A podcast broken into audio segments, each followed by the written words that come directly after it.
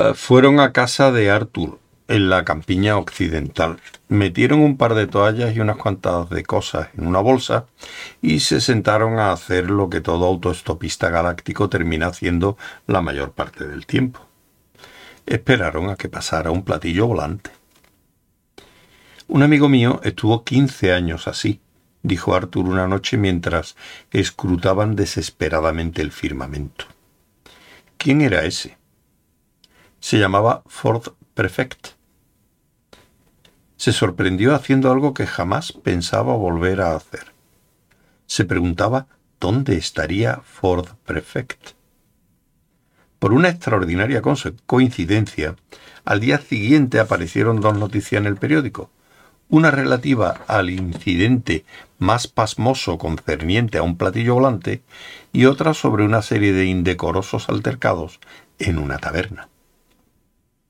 Ford Prefect apareció al día siguiente con aspecto de tener resaca y quejándose de que Arthur no contestaba el teléfono. En realidad, tenía aspecto de estar gravemente enfermo, no sólo como si le hubiesen arrastrado de espaldas a través de un seto, sino como si por el mismo seto hubiese pasado al mismo tiempo una máquina segadora. Entró tambaleándose en el cuarto de estar de Arthur, rechazando todos los ofrecimientos de ayuda, lo que fue un error, porque el esfuerzo que le costaban los ademanes le hizo perder el equilibrio y al final Arthur tuvo que arrastrarlo hasta el sofá. Gracias, muchas gracias. Tienes, dijo Ford, quedándose dormido durante tres horas. La menor idea, continuó de pronto cuando revivió, de lo difícil que resulta conectar con el sistema telefónico británico desde las Pléyades? Ya veo que no. De modo que te lo diré bebiendo este gran tazón de café que estás a punto de prepararme. Tambaleándose, siguió a Arthur a la cocina estúpidas telefonistas que no dejan de preguntarte desde dónde llamas, y tú les dices que es desde Letchworth, y te contestan que no puede ser si viene por ese circuito. ¿Qué estás haciendo? Te estoy haciendo un poco de café. Ah. Ford pareció un tanto decepcionado. Miró alrededor con expresión desolada. ¿Qué es esto? preguntó. Copos de arroz, ¿Y esto? Pimentón picante. Ya veo, dijo Ford en tono grave, poniendo al revés los dos paquetes, uno encima de otro. Pero como no parecían guardar el equilibrio adecuado, puso el otro encima del uno y dio resultado. Tengo un poco de desfase espacial, explicó. ¿Qué te estaba diciendo? Que no podías telefonear desde Letchworth. No podía. Le expliqué lo siguiente a la señora. Si esa es su actitud a hacer puñetas, Letchworth.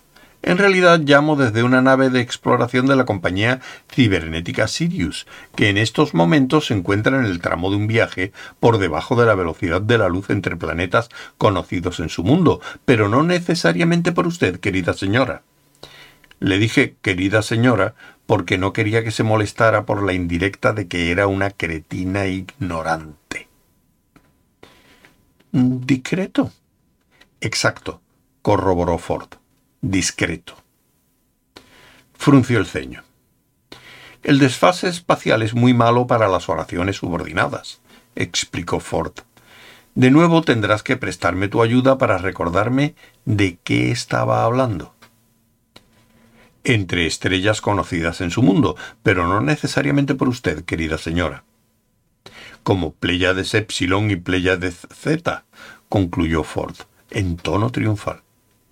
Esa parrafada tiene mucha gracia, ¿verdad? Toma un poco de café. No, gracias. Y el motivo, proseguí, por el que la estoy molestando en vez de marcar directamente el número que podría hacerlo, porque aquí en las Pléyades disponemos de un equipo de telecomunicaciones bastante avanzado, se lo aseguro, es porque ese bandido, hijo de una bestia espacial que pilota esta asquerosa nave, hija de una bestia espacial, insiste en que llame a cobro revertido. ¿Puede creérselo? ¿Y podía? No sé. En ese momento me colgó. Bueno.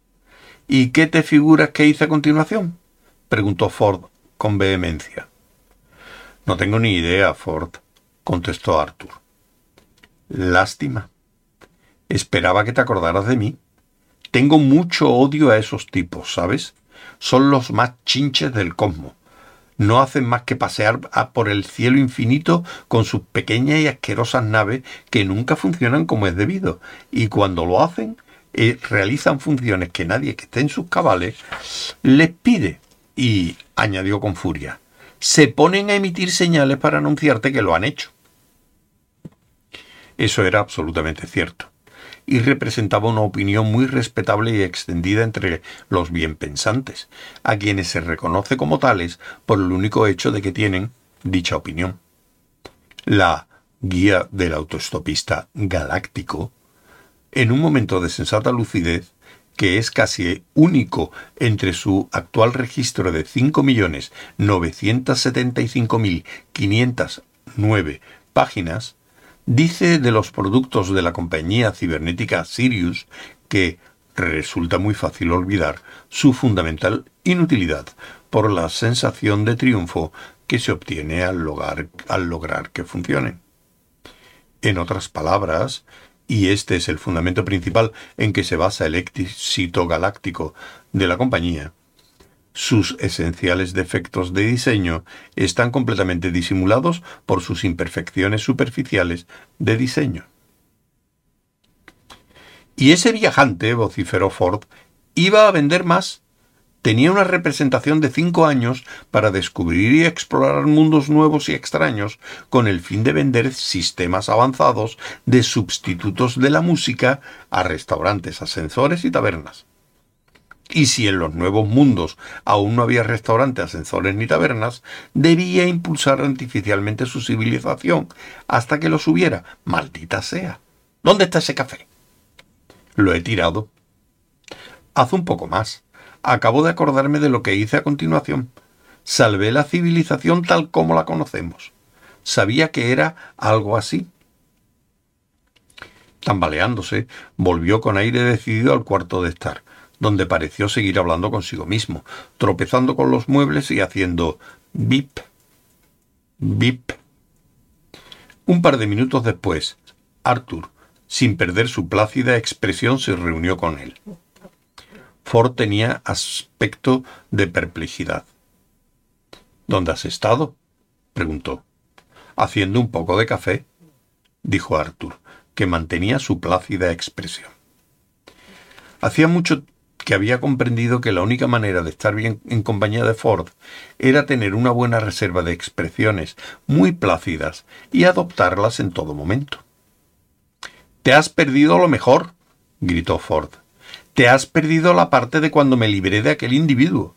Tenía que librarme de él enseguida.